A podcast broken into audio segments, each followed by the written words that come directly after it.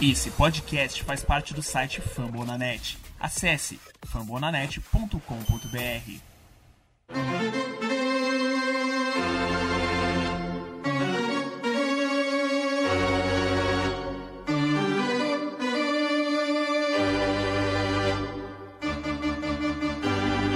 It's time for Dodger Baseball.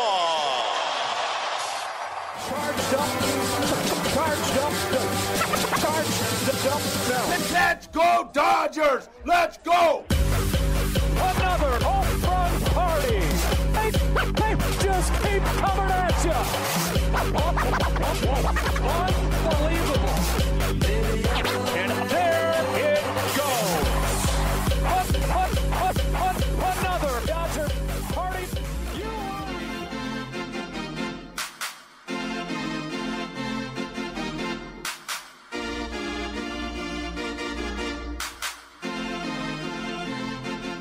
We are winning the World Series in 2022.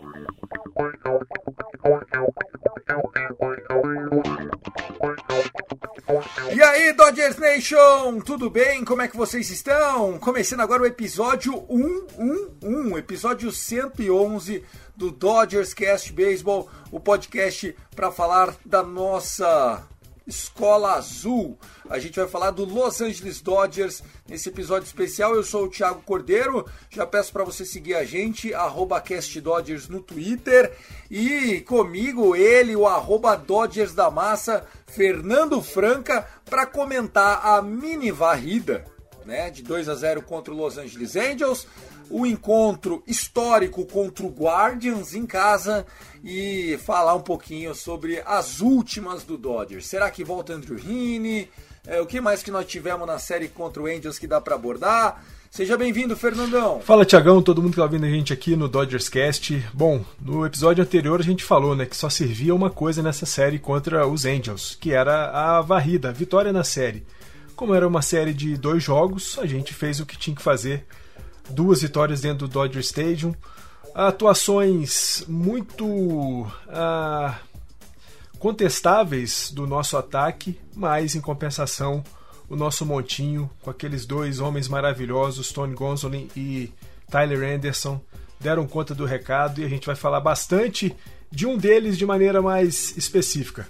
Vamos nessa. Vamos nessa, vamos nessa, vamos chegar com tudo então. Agradecer a todo mundo que está na audiência. Seguimos aqui nosso plano, um podcast para cada é, série. Quero mandar um abraço aqui para os recém-chegados no nosso grupo do WhatsApp. Nós temos um grupo no WhatsApp bem atuante, né? O Dodgers Baseball Brasil. Lá é aberto para todo mundo que é amante do Los Angeles Dodgers. E recentemente a gente recebeu a convocação do Brunão, Bruno do nosso Pod Lakers.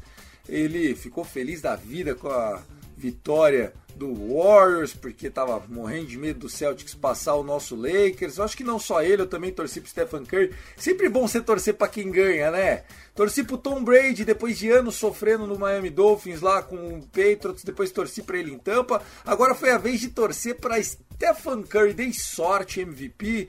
Enfim, faça parte do nosso grupo do WhatsApp, a gente está esperando por você. Mandar um abraço pro pessoal do Dolly Dodgers que foi convocado pelo Brunão. E é isso, vamos unir os grupos, fortalecer a cena. Let's go, Dodgers!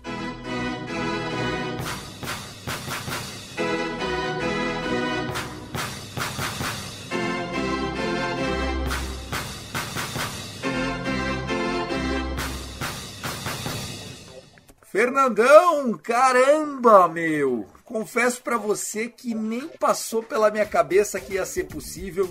E ao final do sétimo inning, com 99 arremessos, eu abandonei Tyler Anderson. Porque eu falei, cara, não vai deixar arremessar, também não quero ficar vendo essa porra. E vou dormir, que acho que era final de semana, era dia de semana agora, pau torando, acho que é, não sei que eu tinha compromisso cedo para filmar.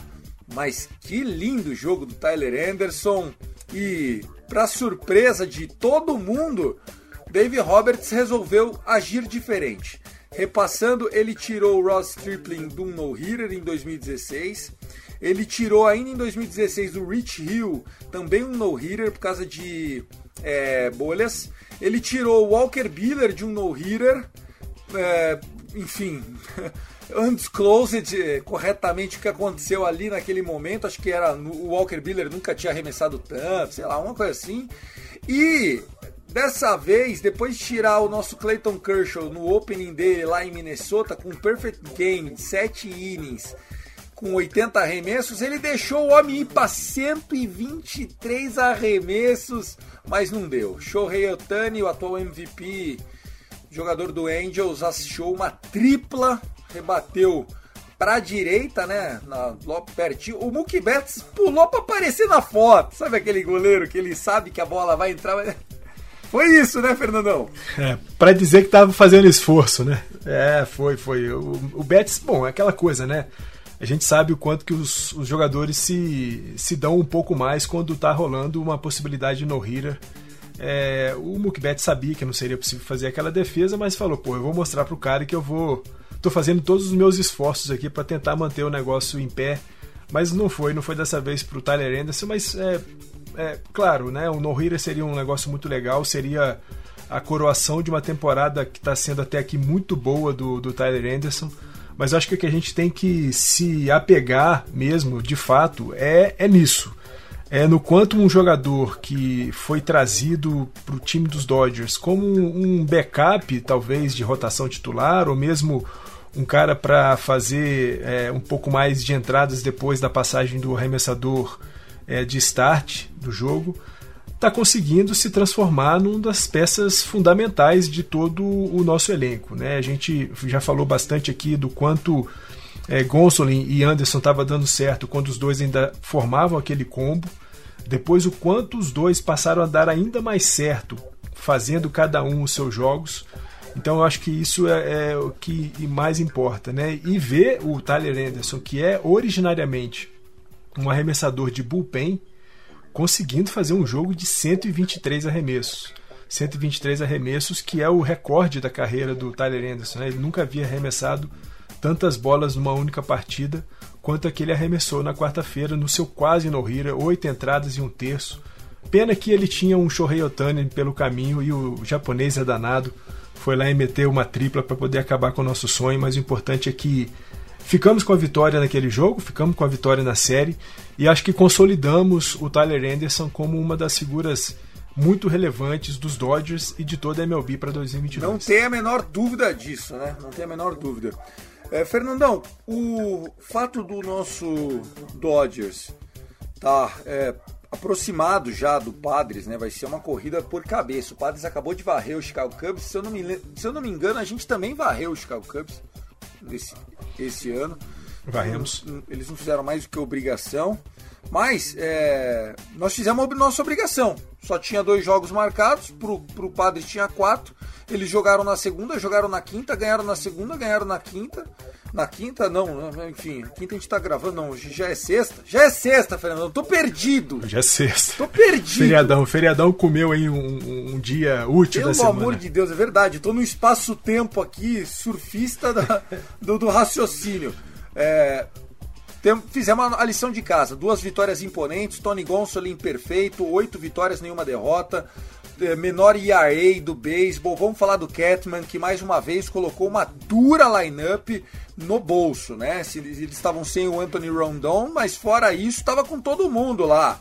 Né? Stessi ou Suzuki, de catcher, tava lá com os Vard da vida, Strais e fora, né? A dupla de MVPs dos caras, tem talento naquele time. Não, tem muito talento, tem muita força, né, cara? É assim, quando você vê um, um lineup que tem Ward, que tem Otani, que tem Trout, você fica sempre com um pé atrás.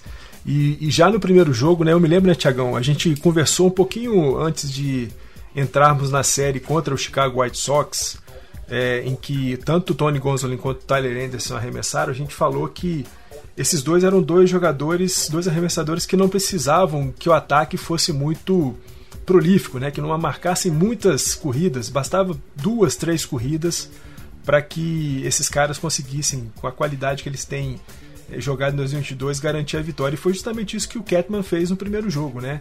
Um jogo de só seis rebatidas, três rebatidas para os Dodgers, três rebatidas para os Angels, ataques bastante contidos pelos arremessadores, afinal de contas também O Noah Syndergaard fez um belo trabalho ali nas quatro entradas e dois terços que ele arremessou pelo, pelos Angels. Mas a verdade é que Tony Gonsolin tem sido um cara extremamente dominante em 2022. Não à toa o menor ERA de toda a liga, né? Nós estamos falando só da Liga Nacional, estamos falando de toda a MLB.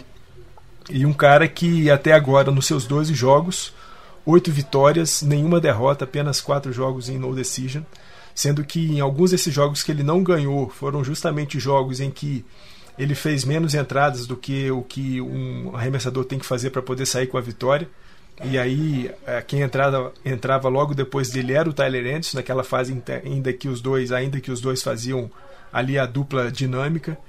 E foi o que aconteceu. Jogo primeiro da série contra os Angels, o primeiro jogo da Freeway, 2 a 0 um shootout, depois de ter vindo de um. de ter, ter perdido de um shootout né, para os para o São Francisco e foi muito bom reaparecer nessa série que é tradicionalíssima ali, né? A disputa entre Anaheim e Los Angeles, é, fazer esse 2 a 0 o Gonzolin com seis entradas e um terços, é, dois walks cedidos, é, seis strikeouts, apenas uma rebatida permitida. As nossas corridas vieram de um home run do Mookie Betts e de um walk, né, com bases lotadas do Justin Turner. A gente anotou nossa primeira corrida o Betts depois ali, acho que na sétima entrada, né, rebateu um home run que deu uma segurança um pouco maior para que a gente pudesse é, fechar a vitória. Embora mais uma vez, né, com o Craig Kimbrell vindo para o save e de novo, de novo, é, colocando o time dos Dodgers em situação bastante complicada. Lembrando que ah, nesse jogo arremessaram antes, arremessaram antes do Kimbrell o Gonsolin e o Graterol. Gonzalez tinha tomado um hit só, o Graterol passou sem tomar nenhum hit, e aí vem o nosso querido Craig Kimbrell para tomar dois hits, para fazer um walk, encher as bases, e aí uma rebatida simples, qualquer que fosse, empataria a partida, mas ele conseguiu depois se virar lá meteu dois strikeouts na reta final e ficou com save. Então, tá provado aí, né, Tiagão, que Tony Gonsolin e Tyler Anderson não precisam de um ataque muito forte para poder vencer nos seus jogos e foi o que a gente viu nesse jogo 1 com o nosso Catman arremessando. Exatamente. E o que eu acho interessante a gente falar do, do... A gente já falou bastante do Tony Gonsolin. Quando você ouviu o episódio 109, se eu não me engano, a gente fala bastante dele, foi na última start. E a gente fala do, do Tyler Anderson, que teve a pior start do ano no jogo seguinte e acabou sendo benéfico para ele agora para tentar. Por quê? Porque o Dave Roberts, e eu concordo com a, ideia do Dave Roberts de deixar o Tyler Anderson. É, porque, cara, quando o cara tá num no-hitter, oitavo inning, velho, ele tem o direito moral de falar: eu quero ir. Professor, me deixa. Me deixa, diria na internet. Então, é, eu, eu não tenho como criticar o Dave Roberts. Eu critico ele quando ele tira né? Até entendendo que o Clayton Kershaw não tinha beauty up o arm e tal, né? Fortalecido o braço e tal, papapá. Também não tinha como tirar o cara de um perfect game, é bizarro. Só que o fato dele ter tido a pior start do ano, palavras do Tyler Anderson, como ele, ele, ele só eliminou três innings, tomou três corridas e foi sacado no quarto inning e tal, ele falou que conseguiu estudar mais essa lineup se esforçou mais, conseguiu um, uma, uma, uma, coisa mais é, é, bem trabalhada, segundo Dave Roberts. E ele arremessou menos na última start. Então ele tinha uma gordurinha, Fernandão. É, querendo ou não, né? Ficou mais descansado, né, Tiagão? O...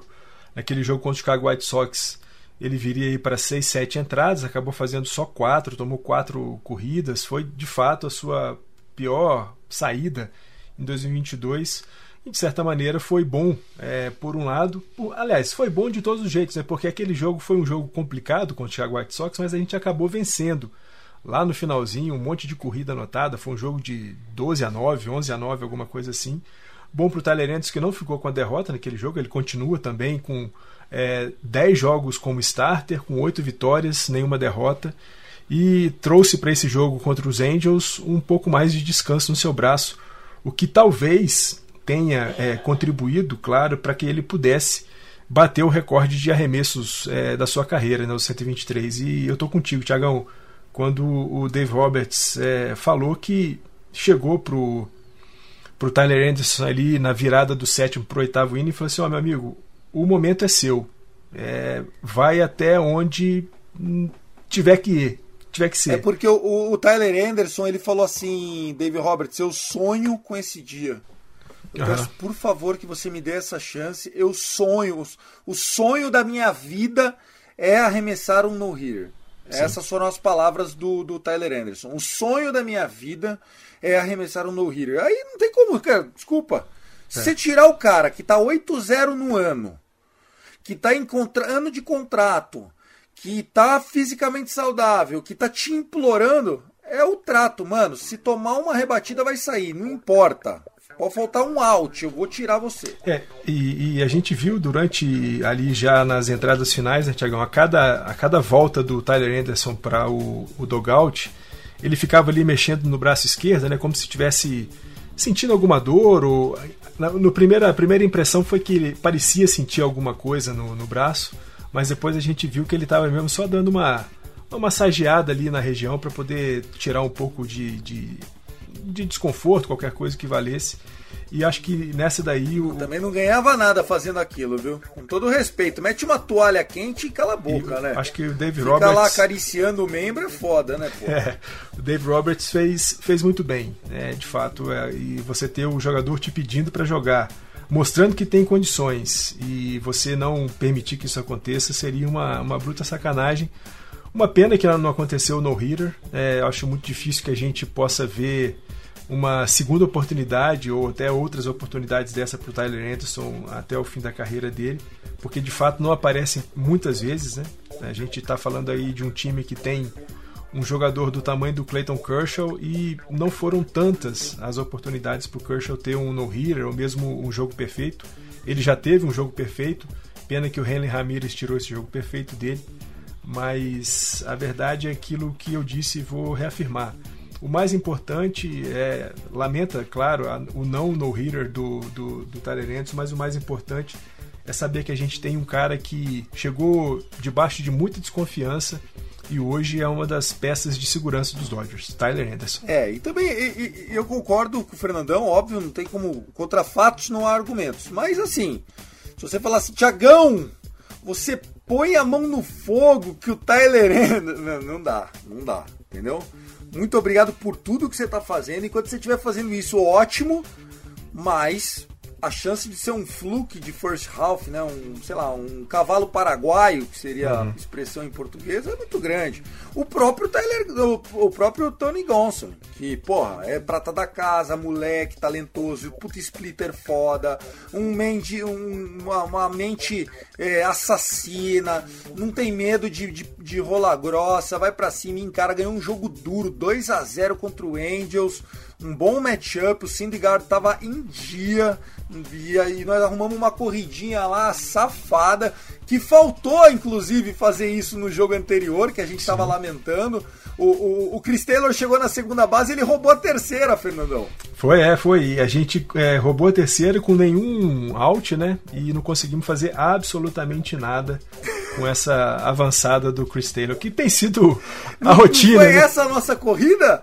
Não, não, no, no- nessa. Puta não, que pariu, eu já ia A elogiar, nossa, tava, não, porra, a nossa é corrida possível. com. A primeira corrida do jogo foi um bases lotadas com o walk do Justin Turner. O walk é verdade, foi um walk, é verdade. Bases lotadas com o walk do Justin Turner. Justin Turner não tá rebatendo, mas conseguiu andar para poder impulsionar. Arrumou uma RBI lá marota. E depois, Marotou depois, uma RBI. depois o Betts com um home runzinho ali já no apagar das luzes. Legal demais, legal demais. Fer, vamos lá. O que a gente pode trazer de lição dessa série é o ataque frio ainda, né? Apenas seis corridas anotadas em dois jogos, uma média de três. A gente que veio de uma série de apenas quatro corridas anotadas em três jogos contra o Giants, então continuamos frio, geladão, precisamos ver. Ah, a lineup aparecendo com Mance de cleanup e Will Smith. O Smith meteu home run, inclusive, acho que de cleanup, jogando no jogo 2. Ou, não, ou, ou- de 5, mas enfim, ele abriu 3 a 0 né? Esse 4x1 foi um 3 a 0 no primeiro inning. É, foi um, foi um home run de três corridas do, do Will Smith jogando de cleanup, jogando na posição 4. 4, é. E depois, mais ali no finalzinho, de novo, o Trey Turner com um home run importante para poder abrir um pouco mais de vantagem e deixar. O seu lead-off É, é- de 3 meteu É, um home é run, um é lead-off, isso? é um lead-off. Pra mim, é uma invertida aí com Mookie Betts seria importante, viu? Pensar nessa invertida aí seria importante. Eu, eu, eu, Thiago, eu faria hoje, pensando no que está acontecendo, uma inversão do do Mookie Betts com o Trea Turner, até beleza, troca, mas eu deixaria o Mookie Betts de 2 e traria o Freeman para 3, entendeu? Sim. sim.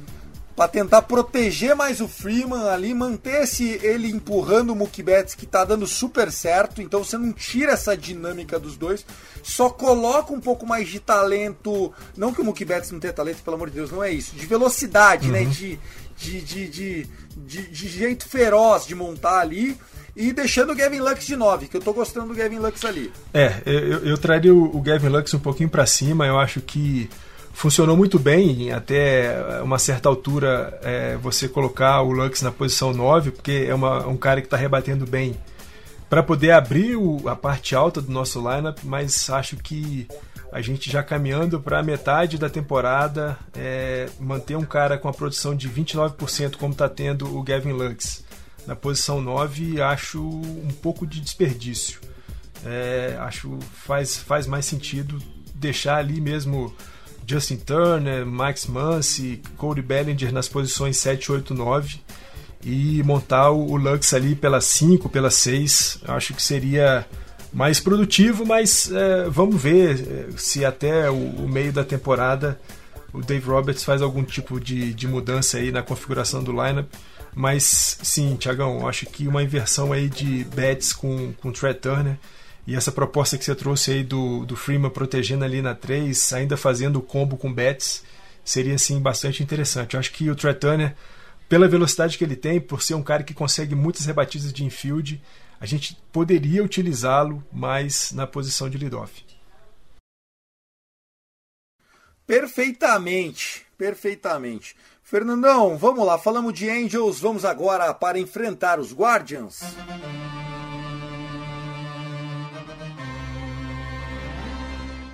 Sejam bem-vindos a Chaves Ravine, Guardiões.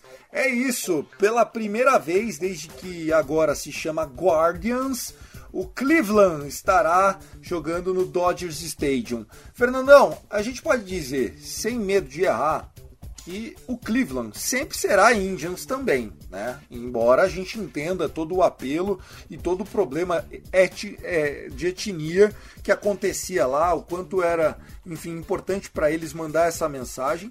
E Guardians também é um número, um número muito legal, porque rima com Indians, porque a tipografia remete às estátuas lá que tem em, em, Cleveland, que é muito legal. Eu, depois que vi a história da estátua e vi o time, falei, mano, é isso, tem tudo a ver com a cidade. E eles vivem um ótimo momento, né? Não olhe agora, mas o Cleveland Guardians, que só tem o Zé Ramírez e mais uns perrengue, tá 8 de 2 no Last 10 e só dois jogos, dois jogos e meio, enfim, do Twins, cara. Eles estão na frente do White Sox e vêm para fazer barulho. É, um, um time que aparentemente vinha para ficar ali ramelando na, na divisão central, é, uma divisão central que tinha na Liga Americana, que tem ainda, ainda acho o Chicago White Sox o favorito da, da divisão, mas está jogando muito mal. De repente aparece muito bem, né? Você falou aí do José Ramírez, mas não só o José Ramírez, o José Ramírez é um, é um terceira base que já é nível MVP há bastante tempo. Né? Esse cara joga muito, joga muito defensivamente, rebate muito. É o terceiro melhor OPS da, da, de toda a MLB, rebatendo para mais de 30%, 16 home runs, mais de 60 corridas impulsionadas. Então, sim, José Ramírez é um cara que eu adoro ver jogar e, e tenho muito respeito por ele. Mas é um time também que tem ali o Ahmed Rosário rebatendo bem, né? o Josh Naylor também rebatendo bem. E acho que é, o, o, nosso maior problema, Tiagão, é, não vai ser só enfrentar José Ramírez, Ahmed Rosário, Josh Naylor, não. Eu acho que os caras vêm com uma configuração de rotação para essa série contra os Dodgers muito, muito, muito pesada. Zach Plizak, o Cal Cantrell e o Shane Bieber são três belíssimos arremessadores o Zach Plizak, embora esteja com uma campanha negativa de vitórias e derrotas e com o ERA um pouquinho acima do, dos quatro, é um cara que arremessa muito bem e acho que a gente vai ter bastante problema para enfrentá-los esse final de semana, sobretudo por isso que você falou um pouquinho antes, né? O nosso ataque continua frio. Estava frio antes contra o San Francisco Giants. Vamos cantar, Fernandão, só... vamos cantar? Só. Um dia vamos frio, cantar. Um bom lugar um para ler, um ler um livro que não seja o Dodger Stadium, que não seja o Dodger Stadium. É... Não, o Dodger Stadium não é frio, quem tá frio é o ataque, porra. É, então, mas que, que esse dia frio não aconteça nunca lá no Dodger Stadium. Então, nosso ataque com só quatro corridas contra São Francisco, essas Se seis jogar o que jogou contra o Angels, perde pelo menos um jogo. É, vai ser, vai ser uma série bem, bem, bem pesada. Você é, viu como é que tá o matchup de pitchers? Vamos trazer em primeira mão aqui, Fernandão? Vamos lá. Vamos lá, é Kershaw e Zach Plesac hoje, né? Nessa sexta-feira que a gente está gravando aqui o nosso episódio 111. Exatamente. O jogo no sábado, às 20 horas e 15 minutos. É jogo o da Fox, Julio- jogo da Fox. É, é o Julio Urias contra o Cal Cantrell. Cantril não é bobo, hein? Cantril, É, ó, dica pouco, de aposta um para os apo- apostadores. Vai eliminar pelo menos 17,5 aí, vai, vai, vai fechar o sexto inning. Cara, o cara é bem, bem bom. E no domingão ali, né? 5 e 15 da tarde, 5 e O 10 da primo tarde. do homem. É, o Shane Bieber, né? É, Young já de Liga Americana. E a gente ainda não tem um É o arremessador. Andrew Heaney, não é o Andrew. Heaney? É, o Andrew Heaney não tá ainda confirmado, né? Volta, nosso- Andrew Heaney! o Dave Roberts disse que havia muita possibilidade, há possibilidade que o Andrew Heaney faça o, o jogo de domingo. Bom, e se for ele, ótimo, né? Tomara que seja o Andrew Heaney, me deixaria mais tranquilo até por conta do trabalho que ele fez lá em Tulsa, né? O rehab, dele lá em Tulsa, os dois jogos que ele fez em Tulsa foram é, jogos muito dominantes. Claro, nós estamos falando de um cara de MLB arremessando para jogadores de Double A. Ele tem que ser dominante e é isso que me deixa mais tranquilo, né? Ele foi dominante quando ele deveria ser dominante de fato. Então, se, se a gente tiver o Andrew Heaney no domingo, melhor ainda, porque é verdade, a verdade tem que ser dita. Essa rotação que vem para enfrentar a gente aí do, do Guardians é uma rotação fortíssima e se nosso ataque mantiver esse nível de frieza, frieza no sentido de que os caras estão congelados para rebater, nós vamos ter trabalho, muito trabalho. Vamos ter muito trabalho. Então só vamos trazer um pouquinho, né? O Clayton Kershaw é, contra o Zach Plesac, nossa expectativa é que ele tente trafegar por essa lineup bem. Eles têm o, o Naylor, que está muito bem, eles têm o Straw, que também está muito bem, eles têm o José Ramírez, que é um, um top 10 hitter hoje. É, um- se não for o melhor terceira base do beisebol, eu quero que vocês me mostrem quem que é o melhor terceira base. Entre ele e Rafael Devers, eu fico com ele de 10 em 10 dias. É, não, o José Ramírez está tá jogando demais, está jogando demais. Assim, sempre Ele jogou, joga né? demais, sempre, sempre foi um cara de altíssimo nível, então é, é- é desses caras que quando ele passa ali pelo plate você tem que ficar bem atento para ver como é que vai ser o duelo, porque a chance de rebatidas longas é bem grande. É, o Zach Plesac é um jogador que é tido como, vamos dizer assim, ah, o, o, o franchise in the make para eles. É um jogador que vem, está sob contrato ainda, tem 27 anos, é destro. Só que é, fora de casa o ERA dele é de mais de 6, tá? Então, assim, ele faz uns jogos interessantes em casa, mas quando ele sai de casa, ele apanha muito. Ele tomou sete corridas do Houston Astros ah, no, no dia 24 de maio, ou seja, há um- menos de um mês atrás. Em compensação, faz bons jogos quando joga em casa. Bom que é fora de casa, vamos torcer para ele apanhar. Sabadão é o jogo da Fox, cara. Você pode achar que isso não, não, não, não muda nada? Beleza, não muda nada. É, mas, querendo ou não, é um jogo que todo mundo quer mostrar serviço. O Cal Cantrell, ele não é nenhum. Nossa senhora, que cara maravilhoso. Mas é, ele é um cara que tem o seu ERA de 3, 3 e pouquinho já. Ele é bastante sólido. Eu lembro quando ele era reliever, chato, chato. O cara, o cara é chato. Ele joga a bola pra você rebater e sair uma bostinha assim pingando. É só grambal e pop-out. E que time que adora isso? Que time, Fernandão, que adora ver uma bolinha pra entregar pro, pro defensor? Quem? Quem? É, quem, quem? esse mesmo que você tá pensando, o meu, o seu, o nosso, O nosso. Então, assim, e o Julio Urias, coitado, o Julio Urias, eu acho que ele amarrou o burro dele na sombra do vizinho. Ele deve estar saindo com uma mulher casada. Alguma coisa está acontecendo com o Julio Urias, cara. É um azar desse menino. Eu acho que nunca na história do beisebol um cara com ERA desse tá 3-6 na temporada, porra. Não, muito louco, né? Porque tá com ERA abaixo de 3, 2,80. Ele virou o DeGrom, negativa. Né? O DeGrom que era assim no Mets. Campanha negativa por quê? Porque o nosso ataque nunca ajuda o pobre coitado do Julio Urias, né? O ano passado metia oito corridas todo jogo dele, né?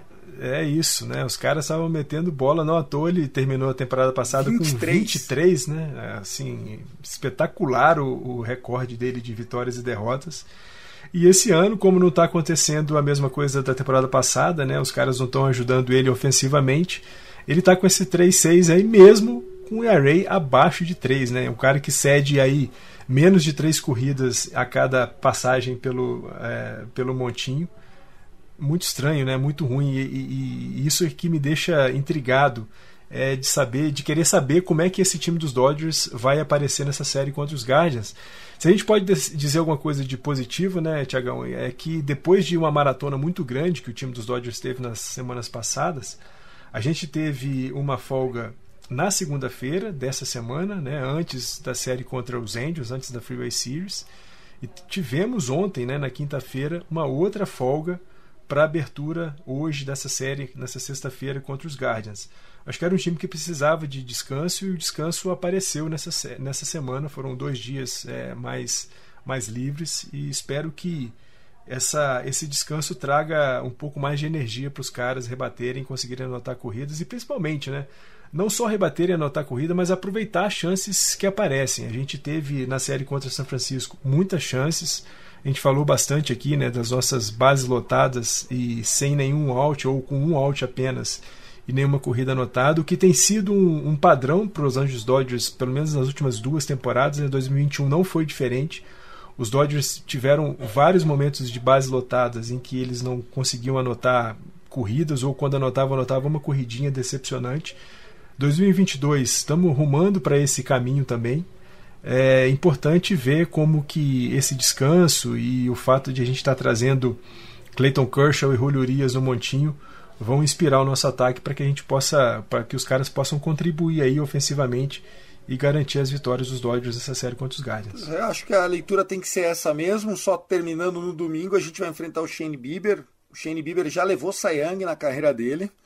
É, realmente tem sentido um pouco esse ano, mas Shane Bieber é um cara que quando tá com a bola dele on, é um cara que vem para 8, 9, 10 strikeouts, né?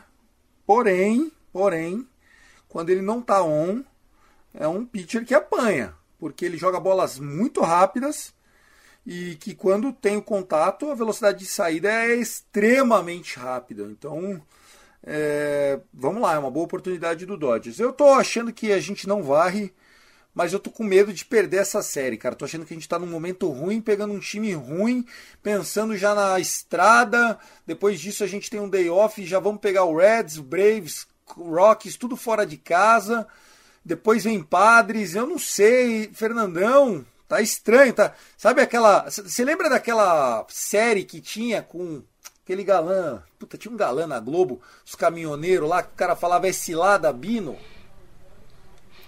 Antônio Fagundes, existe. Antônio Fagundes isso. tem Garcia. É cilada, Bino. Tô sentindo que é cilada, Fernandão. É cilada, Bino. Tiagão, sabe que eu tô com esse mesmo sentimento, né? Se, se as minhas antenas estiverem é, da mesma forma que estavam na série. Fala, já entendi, todo mundo entendeu, Fernandão. Esperamos que sim, viu? Você já entendeu, né? É. Mas assim, eu, eu acho que essa série vai ser muito balizada pelo primeiro jogo.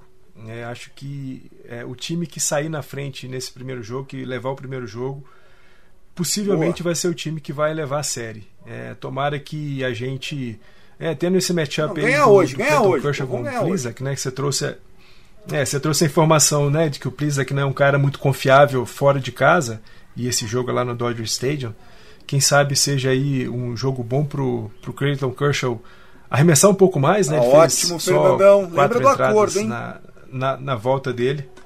Sim, sim, não, fazer um pouco mais de entradas, é, se restabelecer né, naquele padrão Clayton Kershaw que a gente vinha vindo, é, vinha vendo desde o início da temporada.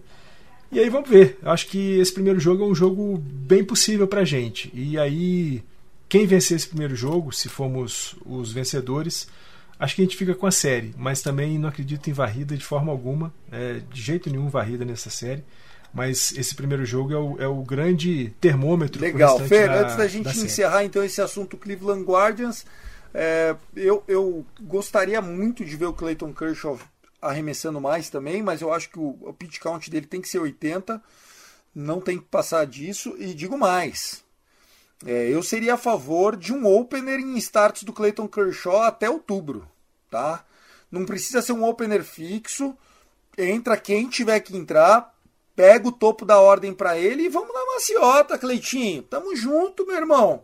Tamo junto. Quinto, quinto inning você vai chegar com certeza. Nós queremos empilhar é, vitórias na sua carreira. Aí você que é um cara que tem mais de 100 vitórias do que derrotas de saldo e se colocando numa posição histórica entre todos os pitchers da MLB que se tem é, record, né, que se tem arquivado. Fer, vamos para as rapidinhas? Bora! Tiagão, todo mundo que está ouvindo a gente aqui, é um dos jogadores fundamentais da história do Los Angeles Dodgers vai ter a sua estátua revelada no Dodger Stadium no jogo de sábado dessa série aí contra o Cleveland Guardians. Ninguém mais, ninguém menos do que o nosso eterno camisa 32, o canhoto, o braço esquerdo de Deus, Sandy Koufax vai ser o segundo jogador da história do Los Angeles Dodgers a ter uma estátua no Dodger Stadium. O outro jogador é também uma figura emblemática do esporte e da luta pelos direitos civis nos Estados Unidos, Jack Robinson, nosso eterno camisa 42. Sandy Koufax, que é. Merece, é, o, né? Ou se merece. Não, não, tem que falar. Tipo, eu fiquei só triste por uma coisa. Como é que já não tinha é. Essa, essa estátua, essa né? Estátua, essa estátua. O que está acontecendo? O que, que, eles fizeram nos últimos 50 anos, é, Fernando? Sem dúvida, assim, acho que é, é, mais do que merecido, né? Um reconhecimento mais do que merecido. Um cara que é. Porra! Vou dar alguns números aqui, Tiagão, só pra gente sentir. É, quem ainda não tá chegando agora no Los Angeles Dodgers, não conhece muito da nossa história, ainda como Brooklyn, depois como, Do como Los Angeles Dodgers. Sandy Koufax é Hall da Fama desde 72, MVP da, da NL de 63. É três vezes Sayang, Tiagão, só que ele é três vezes Sayang em uma época em que o prêmio de Sayang era dado para o melhor arremessador da MLB. Não era por liga, era para todo mundo. Ainda não era isso, ainda não era dividido em Sayang da American League e Sayang da National League. É o Sayang da MLB, ele tem três Sayangs esse aí. Três Triple Crowns, sete vezes do, do All-Star Game três World Series, duas vezes MVP de World Series, cinco vezes campeão é, de ERA, né, título de ERA, duas vezes eleito o melhor jogador de toda a MLB. É, nós estamos falando de, se não o maior, um dos maiores, entre os três maiores arremessadores da história do beisebol, não só dos Dodgers, mas da história do beisebol. Sandy Koufax vai ter, enfim, a sua estátua revelada no, no, no Dodger Stadium a estátua que vai ficar, é, quem tem um pouco mais da lembrança do Dodgers Stadium antes da reforma, ali no center field antigamente era um vão, né? Não tinha nada, ali era um buracão ali que a bolinha caía.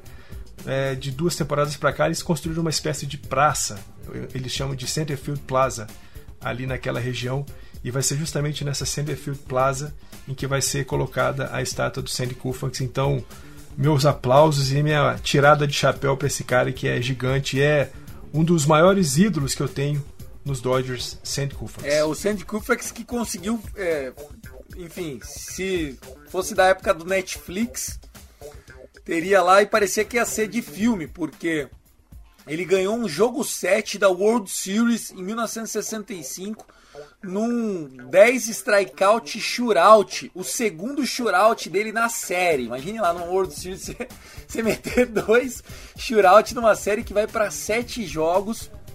Maravilhoso. E, e, nesse, e nesse jogo, Tiagão, só já que você falou, né? Esse jogo ele tem no YouTube, quem quiser assistir, é fora ele tem de casa, né? integral. Né? É, fora de casa é o seguinte. Não é que ele fez um shootout de 10 strikeouts no sétimo jogo. Ele fez tudo isso tendo arremessado o sexto jogo também, com três dias só de, de descanso. Aí, é só isso, o homem. É, The left só isso. arm of God, né? O braço esquerdo de Deus. Falamos de Sandy Koufax e a sua tão aguardada estátua aqui no nosso Dodgers Cast.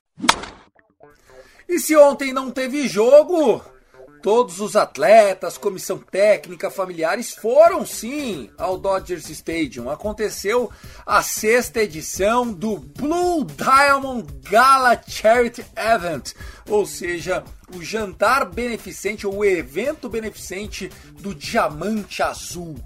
Foi o tapete azul, tipo tapete vermelho, mas aqui é o nosso é azul. Clayton Kershaw, todo estilosão com a mulher dele que é gata demais, que orgulho do nosso grandão.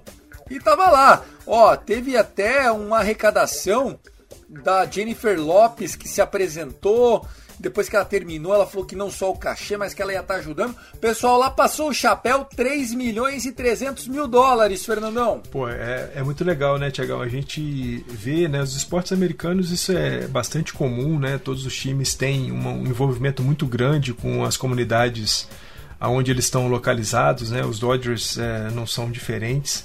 E a, a, Dodgers Foundation é muito forte, levanta recursos importantes para é, contribuir com tratamentos. A pesquisa é, para ajudar em tudo, né? Isso, né? com tratamento de doença, com pesquisas para tratamento de doenças, ajudar comunidades carentes, né? estimular o esporte entre crianças. Então, assim, é um, um movimento muito importante, é uma atitude, um, uma rotina muito legal do Los Angeles Dodgers, de todas as, as, as, franquias de esportes americanos.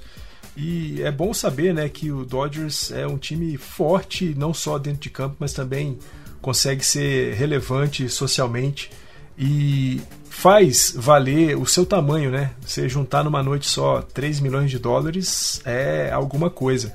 E é, é, é bem legal saber que a gente faz parte de uma organização, torce para um time que tem também essas preocupações. E a Jennifer Lopes, meu Deus, hein? É, depois dos 50 anos, tá cada vez. Ficou ainda melhor, tá é vinho. Você é vinho, Jennifer ah, Lopes? Pô, que é isso? Fato. O A-Rod, você sabe que até hoje não, não consegue dormir em paz, né? Ah, A-Rod.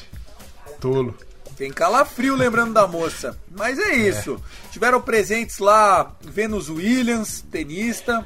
O nosso sempre Adrian Gonzalez, que agora faz parte da equipe da Spectrum LA. Tá sempre bonitão, gonzo. É o titã. Enfim.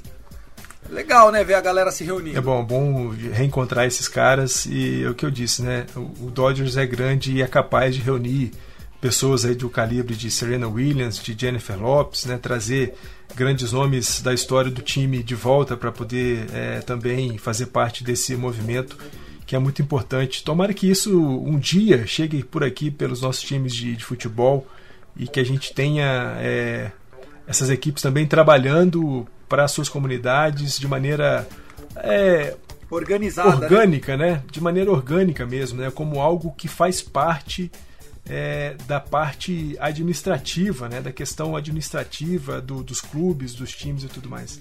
Eu fico muito feliz de, de saber que o Los Angeles Dodgers tem esse movimento e, e consegue contribuir tanto aí para tantas pessoas. Maravilha, Fernandão, um beijo grande no coração, foi muito bom gravar com você e a gente no day off se vira para gravar de novo, certo, meu irmão? Fechado, Tiagão. Um abraço para você, um abraço para todo mundo que ouve a gente aqui e sempre Let's Go Dodgers. É isso, meu irmão. Então, com isso nós vamos ficando por aqui. I love LA! Go, go, go, Dodgers!